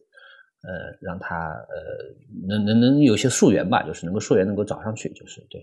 这些东西，编辑有没有提意见？编辑倒是无所谓，是吧？编辑好像没啥意见，就不是挺佛系的，挺尊重，真好。你觉得这样挺好，那就这样吧，就这种感觉，就是。有时候每次出书就跟哎呀，跟出版社吵嘛，哎呀，争斗对吧？有的时候是一些这个这个搏斗，甚至也不是争斗，就是特他有他的很强，有一些出版社很强的，他有一些规范性，他会要你一定要在后面什么对标注，就是后面括号，你又把原什么，他这边好像没有。我觉得挺好的，我英文的把它翻成假名的，就是罗马字的名字，这就后面就就就加个注或者后面有个列列表就行了，感觉没有特别要求你怎么样怎么样怎么样的。所以这个也还算好，就是 出版社有出版社的这个原则了，但是对吧？那你如果不变通的话，我们做设计也很难嘛，对吧？去硬要那个套的话，这也是很难做。是是是是，因为它有可能它的也不是不尽合理，有些东西特别教条，如果去去做的话，就就得不到一些变通通融，或者说多彩的展现，或者说就或者说就比较难一些。那书也出来了，你希望呃面向的读者是谁？还是希望年轻的设计师或者学生吧，我觉得，呃，就是看一下会比较。当然，就是专业人士也能看啊。真的，你说自己设计师，或者说在这做这方面，当然是完全完全能看的，因为你们的确是。呃，有它的深度在，但毕竟是自己设计师，这个全中国能有多少人呢？这个范围很窄了。那还是，嗯，从大的角度来看，你你当一个文化去研究也好，你你当一个就是什么去看的话也好，就是我觉得都 OK。你你甚至就是学日文的人去，呃，日语专业的人也可以看看。我觉得就是对吧？也能够看得到哦，原来我们在用的这个日文，它的这样打出的字儿，原来后面有这样的一些东西。我觉得作为文化传播也不错。基本上还是希望就是比较普及的，就是嗯，就是面对就这样的一个面来说吧。总体来讲，反正我个人是很推荐雪珠女女士出的一系列的书。她近年又出了好多关于，比如说三省三省堂的这个字体故事，当年他们去。呃，引进呃那个本顿雕刻机的事情，最近出了一本书啊，就金属活字的设计的书。然后还有比如说采访呃伊娃他桥本老 老爷子的一本书，对 对，这些都是都是非常珍贵的这些资料，对。还是有很多书可以有机会可以介绍到国内的，毕竟和中国是一样属于汉字文化圈吧。然后无论是照牌还是这个电脑，在一些字体设计和技术上面都有很多共通的东西，比西文来讲有更多。可以借鉴的，是的，是的，毕竟西文字体文字体系不一样嘛，差异还是很大，是的，机器啊，然后背景时态啊都不一样。但是日本就我们其实借鉴了日本很多的东西，所以很多很多更有亲切感。对，是的，是的，是的，就就从嗯应研所当时建国后的第一批字体，那基本上就是从。日本的，对，当时他们说是秀英体那边来的，就是《新民晚报》用的那个，就是也不能说来的吧，就是借鉴了相当大的成分在里面。那从后面的宋二啊、宋三、宋四后面开始，就是有自己独特的一些见解，或者一些呃中国的自自己的一些审美也好、思思路也好，在里面体现。但最早的那个的确，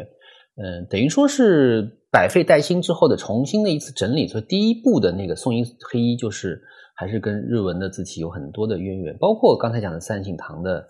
这个一些字字字体对吧？早期的一些呃，应该讲民国前后的这段时间的，在在中日之间有相当多的互相的交流，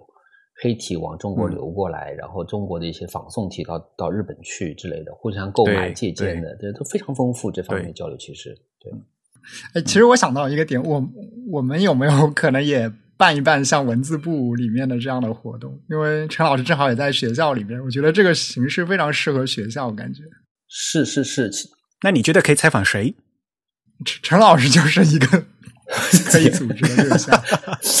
那个那个，其实这本书上次就是刚出来，然后我不是在汉译大连有个活动嘛。那我就刚刚到手，热乎的，嗯，拿了就是五本样本，然后到那边去，然后给了当时一些设计师，像汪明老师啊，那个这个这个王岳飞啊老师啊，还有就是正好那个汉英的马总也在，那我我也给了他一本，然后他回去他说他在高铁上就读了这本书。那觉得特别好，他他他们已经在计划了，觉得汉英想要正好他们也想做一些这些东西，就是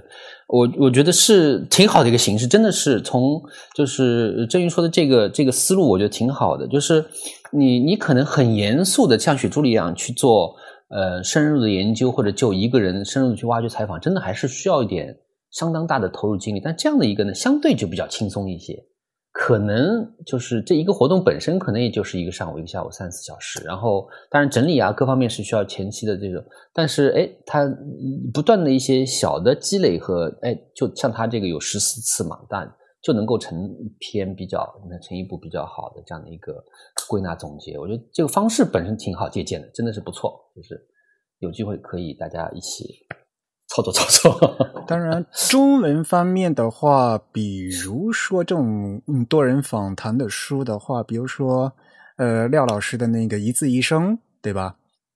嗯嗯嗯，对对对对对，像当时呢，就是做的做的早了，嗯，比较早了。那么现在的话，很很关键一点就是你采访的对象啊，因为像比如说日本这本这个文字部，我像我刚才也说了嘛，其实如果你按中国话就常说的就是什么老中青三代嘛，对吧？就是都要有，对对对对对，对吧？对对对，而且中呃，它它它叫日日日日西啊，这个结合对吧？就日文设计师大概都有，特别丰富，嗯，所以这个。还是是嗯，要好好想一想的，对，可以策划一下。是我我觉得中国现在应该开始出现老中青三代了，就以前可能就是老中就没了，就是就就没有中。对，现在中国中国最大的问题是没有中。嗯，对对对，现在还是出现了一些这个趋势，就是比如说老的话，现在应该就是以朱老师为代表的这一批，像齐力老师啊，对吧？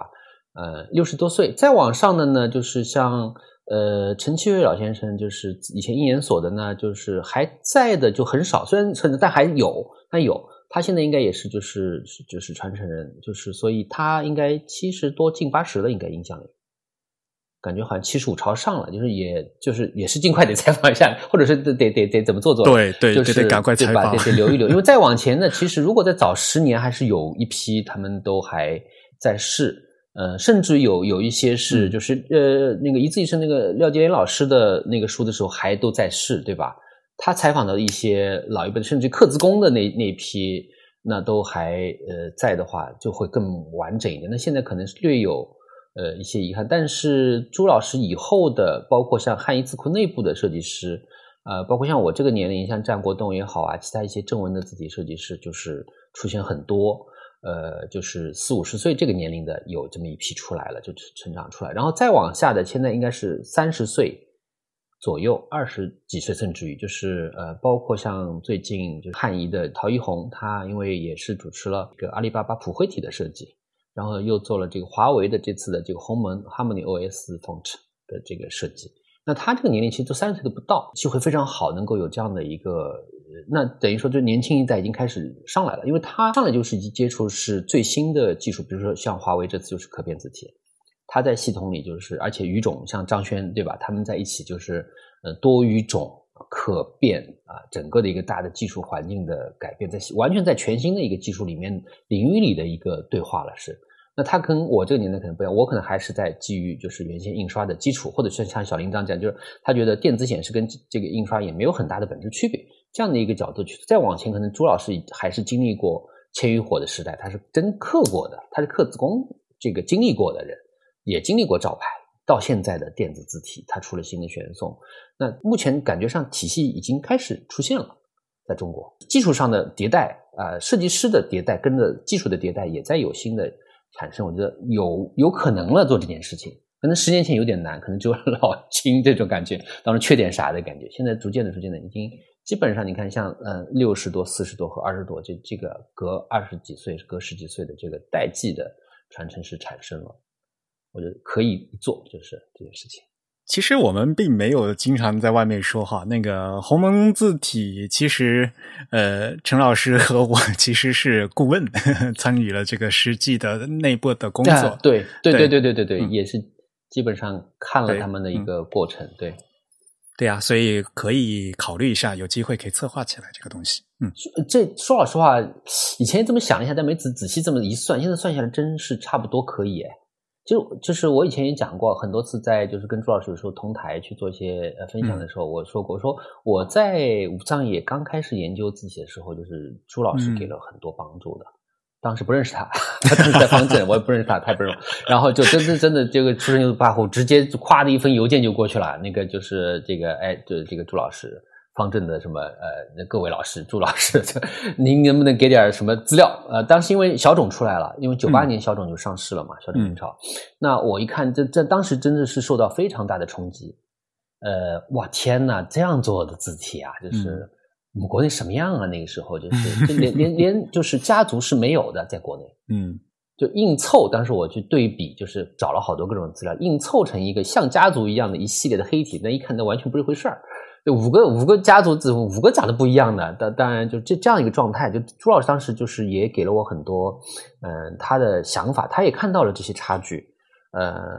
他然后他把方正的很多字库就专门当时还是光盘了，没有什么别的，就就直接就寄了个光盘给我，他说你研究去用用吧，他说所有东西在里面，我你有什么问题，我但凡知道的我都告诉你，就是好很多次邮件。很长啊，就是虽然说他不是真的老师，但真的像老师级的这样的一个，就是我一直当他是真的，就是当然也叫他朱老师，但是这样的一个人。然后呃，就和我一起跟汉仪签约的，就战国栋最近也出了一批又一批的字体，他是真的叫朱老，叫师傅师傅这样。那呃，真的就是，所以这这个师师承关系，就就他们那边是能看到。就虽然虽然我不是没有就是这么多的受朱老师指指导，但是最早的时候真的是呃给了很多很多帮助，是老师级的这样的一个人物。那那这块上还是仔细想来，真的是已经已经有一些可能性。像陶一红是是我的学生，就是能够看到一些可能性，而且他现在做的非常好，就是呃完全超越我了。就是我说你这你这个素质天呐！我说你二十几岁就有机会接触这么大的项目，对吧？那小铃铛要做到那 Global Font 的那种大企业，到什么年龄、什么什么级别的时候了？那这真的是也是很好的机会。呃，然后。媒介的不同，就是嗯，视野的不同，思路的不同，都会有很多。呃，可以，可以，真的可以。因为技术总是在不断的变化嘛。那刚才我也经常说，像很羡慕哈那些老一辈，他们能够身亲身经历那三代技术的变化。那反过来讲的话，就我们年轻的一代就已经站在这个技术的最前沿了。所以呢，呃，我们只要立足于当下，扎实的学习，然后努力发挥我们最新的技术，然后。再来做一些实际认真要做一些事情，因为背景有些基础的东西还还是要认真在做的。就我我觉得我也还算比较幸运啊，就是在大学本科的时候是接触过照牌的哦，我用照牌做过设计，就签字是没到了。我我做过黑稿，然后跑过照牌社，呃，拿稿子过去，他们打字出来，坐那儿等，然后。拿出来校对，剪剪贴贴。打错了，对，然后再请他再改正，拿出来，为了节约点，就把行间距挤紧点，回来自己剪开，就是 那个是按面积算的，因为对对，就是这是这是刷胶水贴撕下来重新贴贴歪了，这事儿做过，就是这个还经历过这么两年时间，一两年的时间，这还算比较幸运，就是能知道这样的一个原理在。那当然那个时候已经不是光学照牌，是电子照牌了，已经。就是呃，就就就就是这这至少我还得接接触过两代，就是 比较幸运。那总的来讲，这本书现在已经是全网铺开了吧？应该是，应该是你各个各个渠道对，只要搜文字部出来，肯定出来。嗯。都没问题的，也不需要什么链接。呃，可以考虑一下嘛，对吧？反正双十一大家都要买东西啊，可以好好考虑一下，多买点东西。对，现在还是有一些地方是有一些折扣，还挺厉害的，可可以值得入手。好，鉴鉴鉴于最近纸张大涨价，就是这个价钱已经挺实惠的了，我觉得。这本书定价是八十九块钱，对吧？对对对。好，那也非常感谢陈老师啊，在百忙之中来，没有没有没有，抽时间参加我们的播客录音，嗯，很荣幸。好，下面和大家介绍一下我们十一月份会员的抽奖预告。那十一月份我们会员抽奖为大家准备的礼品呢，是我们上个月的一位客座编辑啊。英国的策展人与研究者阿萨啊，他与数字媒介艺术家 Yalom 在疫情期间合作的一本书，叫《Geofictions Works in Progress》啊，嗯，研究人类政治经济活动如何影响港口、海岸、水域的面貌，以视觉的形式呈现。大家可能也知道嘛，我们从上期会刊呢也也请了这样外部的这个客座编辑啊，像阿萨和我们一起来呃做了一个那个设计与生态的前线观察与思考。那我们可能以后呢也会嗯会有这样更多的这样的一个尝试啊，请外部的这些客座编辑来丰富我们会刊的内容。那我们也会抽取一位会员来送出这本书。那在十一月十五号之前啊，注册在籍的会员均有机会来参与抽奖啊，获得这本这个本，嗯，由阿萨呃和他的伙伴一起合编的这本英文书。好，那我们今天的节目呢就到这里结束。我们也再次感谢陈荣老师今天来到我们的节目，跟我们分享了文字部这本书的内容，以及它的制作，以及它翻译和出版背后的一些小故事。那我们节目就到这里结束。如果我们的听众有什么意见或者反馈呢，都可以写邮件告诉我们。我们的邮箱地址是 podcast at the type 点 com，p o d c a s t at t h e t y p e 点 c o m。同时呢，大家也可以在社交网站上关注我们。我们在微信、在 Twitter 以及在新浪微博的地。ID 都是 The Type T H E T Y P E，在 Facebook 上搜索 The Type 或者搜索 Type is Beautiful 也都可以关注到我们。本节目是由 Eric 和振宇主持，本期的嘉宾是陈荣老师。啊，我这期节目应该是在用新的 MacBook Pro 来剪辑制作完成。感谢大家收听，我们下期节目再见，拜拜。好，再见，拜拜。